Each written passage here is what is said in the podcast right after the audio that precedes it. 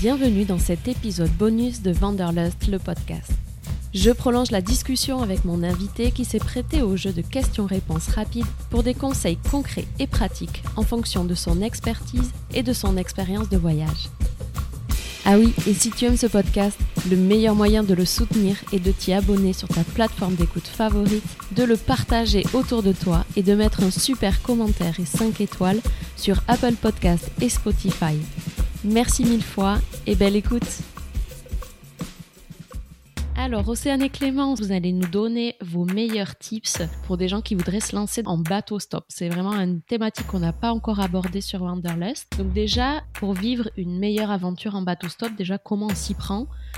Alors, quand on veut faire du bateau stop, euh, la première chose, c'est de s'inscrire sur les différentes plateformes euh, qui permettent de mettre en, relation les capitaines et euh, les équipiers disponibles. Et c'est quoi ces applications? Donc il y a beaucoup de plateformes en effet. Il y a Facebook qui est quand même un bon outil, donc plein de pages Facebook. Ça va être la bourse aux équipiers, Sail the World, World Sailing, Vogue avec moi. Donc ça c'est surtout un site web. Find a Crew, c'est aussi un site web. Donc il y en a en français, il y en a en anglais, mais Facebook c'est une bonne ressource déjà pour euh, en tapant des mots clés comme euh, voilier, euh, cobaturage, bateau stop, crew finder, voilà. Ah ouais, génial. Et ça, tu peux en trouver partout dans le monde, des bateaux stop. Il y en a partout dans le monde. C'est particulièrement développé parce que je pense qu'en France, on est dans un des pays qui a le plus de, de voiliers, euh, mais on en trouve partout dans le monde, en effet, vraiment partout, partout. Il y a des circuits plus ou moins forts où il y a plus de fréquentation, enfin Panama, euh, Canaries, etc. Euh, voilà. Génial. Et est-ce qu'il faut s'y prendre longtemps à l'avance?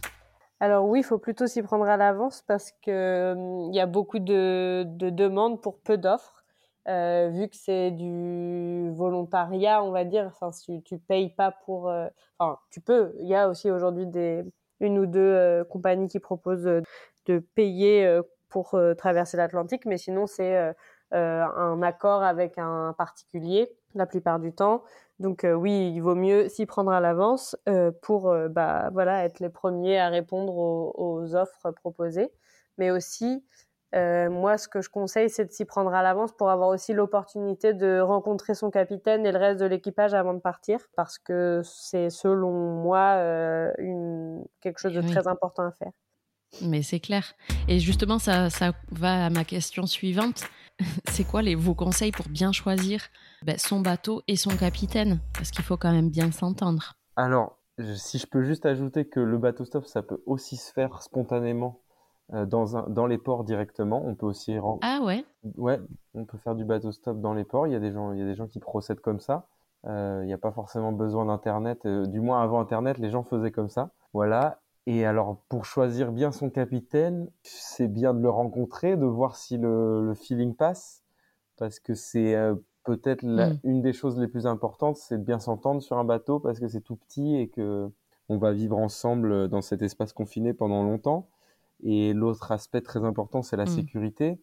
Donc, euh, euh, voir si la personne euh, fait, fait très attention à la sécurité en s'accrochant, enfin, quand elle est sur le pont du moins, si elle a des compétences mmh. techniques, si elle connaît bien son bateau, qu'on sent qu'elle est capable de réparer une voile, de, de, de répondre à des problèmes qui peuvent arriver pendant la navigation. Ouais, c'est clair, c'est plus rassurant. Oui, pour lui demander un CV. Et puis, et puis aussi, euh, je dirais que c'est hyper important euh, le le feeling quoi. Il faut il faut suivre son instinct, donc euh, savoir si on fait confiance ou pas à la personne à laquelle on va quand même confier un peu notre vie quand même. Pendant, donc donc c'est aussi ça quoi. Savoir si on sent de faire confiance à cette personne là. Si comme nous vous n'avez pas de compétences, ben voilà, il faut être sûr de pouvoir voilà te sentir en confiance avec euh, cette personne-là qui va t'emmener euh, sur son bateau. Et c'est quoi être un bon matelot aussi pour, euh, pour un capitaine? Qu'est-ce qu'il attend, lui, le capitaine? J'imagine que c'est subjectif, mais pour bien se vendre, si jamais on veut faire du bateau stop, quoi. On fait bien ben manger. Il y a plusieurs compétences. voilà, il y a plusieurs compétences à mettre en avant. C'est que si on n'a pas de compétences dans la voile, on peut mettre en avant euh, le fait qu'on a déjà euh, vécu des expériences euh, en collectif, des expériences de vie en collectif. que on sait faire à manger, que on est prêt à, à apprendre. Mais je crois que ce que recherchent avant tout euh, les, les capitaines, c'est aussi la flexibilité de leur équipage. Donc, c'est-à-dire que tu n'arrives pas en disant que bah, tu es attendu à telle date ou que tu peux pas partir avant telle date. Enfin, vraiment, c'est de la flexibilité, quoi. Il faut que tu sois flexible. Et après, mmh. ben voilà, que tu, tu mettes le, que tu mettes la main à la pâte, euh, que tu saches cuisiner, euh, jouer de la guitare, euh, mmh. je sais pas moi, que tu es un peu sportif, voilà. Oui, que tu veuilles bien faire l'écart la nuit aussi. Je pense que ça, l'objectif principal quand on prend un matelot en, bateau stop, c'est aussi de s'aider à, faire l'écart finalement, non? Bah, Oui, complètement. C'est, je pense que c'est la raison principale. Et il y a aussi la compagnie la compagnie dans, dans la voile et potentiellement dans le voyage, parce que c'est aussi des fois des, des voyages. Mais oui, c'est principalement ça. Qu'est-ce qu'il faut savoir selon vous avant de se lancer dans une transatlantique ou dans une transcaraïbe hein? Pas grand-chose, je pense. C'est pas nécessaire de savoir des choses. Ouais. On peut y aller à... Bah, oui, bah, on peut y aller... Non, alors on pas d'accord. le, le mal de mer, par exemple? Ah oui, c'est bien de savoir si on a le mal de mer.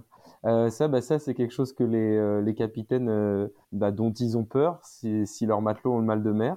Donc c'est bien de savoir si on l'a et du coup si on l'a, de savoir comment le maîtriser, donc avec des médicaments, avec peut-être plus d'expérience pour s'amariner et avoir moins le mal de mer. Mais en tout cas, juste pour finir sur le mal de mer, avec des médicaments, ça passe. Euh, oui, moi donc moi j'ai le mal de mer. Tant qu'on navigue pas, ça va. Si je suis allongé, ça va. Donc dès lors qu'on démarre la navigation, je prends des médicaments et et après euh, plus ça allait, moins j'en avais besoin longtemps. Donc au début 4-5 jours et au bout d'un moment plus du tout besoin où on est le corps s'habitue complètement, j'ai plus besoin des médicaments. Et ah sur la fin, au bout de 2-3 jours, j'avais plus besoin des médicaments. Tu t'habitues, c'est quelque chose que, auquel tu peux euh, t'habituer, quoi. Je pense que ouais, on peut s'habituer. Il y a peut-être des gens, euh, ça dépend vraiment des, des, gens et des corps et des organismes, mais euh, il y a aussi des médicaments plus forts. Il y, a, il, y a, un patch qu'on peut mettre derrière l'oreille qui endort l'oreille interne, qui est vraiment très puissant, je pense, pour les gens qui ont des très forts mal de mer, mal des transports en général. Mais sinon, normalement, un Mercalm, le médicament Mercalm est pas mal. Trop bien. Euh, combien de temps ça prend euh, une transatlantique? Alors une transatlantique, donc euh, ça dépend de ton point de départ, mais il mmh. faut connaître les bonnes saisons pour pouvoir partir. Donc c'est plutôt vers la à, la fin de l'été pour partir depuis la France pour aller aux Canaries et ensuite depuis les Canaries c'est trois semaines si tu veux aller jusqu'aux Antilles et depuis le Cap Vert c'est deux semaines jusqu'aux Antilles. Alors après, je dis. Euh, tout le monde part à peu près au même moment. Voilà, tout le monde part à peu près au même moment. Et euh, je dis ça, mais euh, il faut savoir que tu décides pas. Donc nous, par exemple, on n'a pas mis 15 jours, mais on en a mis 19 parce qu'on a eu, on a eu 4 jours sans vent. Donc c'est toujours, t'es jamais sûr à 100%. Et la Transcaraïbe, c'est très aléatoire. Ouais, ça dépend vraiment du projet du capitaine ou du, du moins du, de l'équipage en général. Euh, qui, si tu veux faire beaucoup d'escales dans beaucoup d'îles ou pas, euh, ça peut aller. Et puis selon où tu veux aller aussi, il y a des gens qui vont vers l'Amérique du Sud, ça peut aller assez vite en rejoignant euh, donc la côte Caraïbe, la Colombie ou le Venezuela, selon un peu comment ça va dans ces pays-là. Donc ça peut prendre une dizaine de jours, par, par exemple. Et après, de toute façon, c'est pas le temps de navigation qui compte non plus parce que on va aller rejoindre le capitaine souvent bien avant peut-être l'aider. Euh, il peut y avoir des réparations de dernière minute qui vont retarder le départ. Il peut y avoir une mauvaise fenêtre météo. Donc dans tous les cas, il faut, euh, il faut de la flexibilité euh, temporelle, ça c'est sûr. On sort de nos codes de, de terrien quoi, quand on va sur la mer. Oui. Qu'est-ce qu'on met dans son sac pour une transatlantique? Eh ben, il faut prévoir, il faut voir avec ton capitaine s'il va te mettre à disposition des habits de car ou pas. Donc, ça veut dire des habits pour la pluie et le froid il faut de quoi s'occuper, donc euh, des, des livres, des, enfin, de quoi, de, des loisirs. Et après, euh, des podcasts. Des podcasts, bien sûr. le podcast. Ça. et après, il faut euh, des habits pour le chaud, parce que quand on arrive, enfin quand on est au milieu de l'océan et arrivé dans les Caraïbes, il fait chaud. Il faut Mmh. des bonnes chaussures pour euh, être sur le bateau et euh, une bonne trousse à pharmacie. Et oui. Et en trousse à pharmacie, on met donc euh, de l'anti-mal de mer. Euh, J'imagine qu'on peut se blesser, ce, ce genre de choses-là, assez facilement. Et puis en plus, il n'y a aucune assistance là pour le coup. Euh, oui, en effet. C'est d'ailleurs pour ça que des fois les, les capitaines aiment bien avoir des, des gens compétents euh, sur ces choses-là. Ah oui. mais, euh, Mm. mais donc en- la plupart, ils vont avoir des, des kits de secours assez, assez fournis sur leur, sur leur bateau. On peut dire dans les des trucs les plus importants, ça va être euh, des choses contre le mal de mer, peut-être des choses aussi euh, contre les douleurs tout court, donc du doliprane, euh, enfin du paracétamol, Euh, contre les brûlures. Ça, ça peut arriver quand même avec les, les cordages ou même avec la cuisinière parce que c'est c'est difficile. Donc ouais, de la biafine, de la crème solaire parce qu'on est quand même vite exposé. Peut-être des choses contre les mycoses parce qu'il y a beaucoup d'humidité. Donc ça, c'est des choses qui Ah peuvent ouais. arriver. Et voilà. Et on se coupe aussi peut-être? On peut se blesser. Il faut vraiment, faut, faut, je dirais, faut essayer d'être prudent. euh, euh, même porter des gants souvent quand on manie les, les cordages. Et puis oui, il faut, faut essayer de se protéger pour anticiper. euh, ça cicatrise mal en général dans l'océan euh, les coupures et tout ça avec le sel. Donc euh, faut, au mieux pas pas qu'il y ait de coupure. Mais ça peut arriver. C'était quoi le, le plus dur pour vous pendant cette, ces traversées-là? La solitude, je crois, le, le fait d'être vraiment seul. Et voilà, le, le temps que le quotidien se mette en place, je crois. Donc c'était vraiment euh, la solitude et euh, la non-connaissance. C'est gratuit de, de faire du bateau stop? Euh, ça dépend. On va dire que plus ça va et plus c'est quelque chose de recherché par les gens. Donc, euh, comme euh, l'offre de bateaux augmente pas forcément aussi vite que la demande, euh, il y a des gens qui commencent à demander un peu plus d'argent. Et donc après, il y a des gens qui font un système de caisse de bord, donc euh, 20 euros par jour euh, ou plus ou moins. Et puis euh, il y a des gens où c'est on partage les frais. Donc nous c'était ça.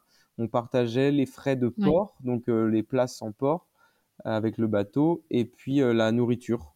Et après, tous les coûts du bateau étaient assumés par le capitaine, mais il y en a aussi qui l'incluent euh, qui l'incluent dans les coûts à partager. Et il y a une assurance à prendre quand on veut faire du bateau stop pour les matelots?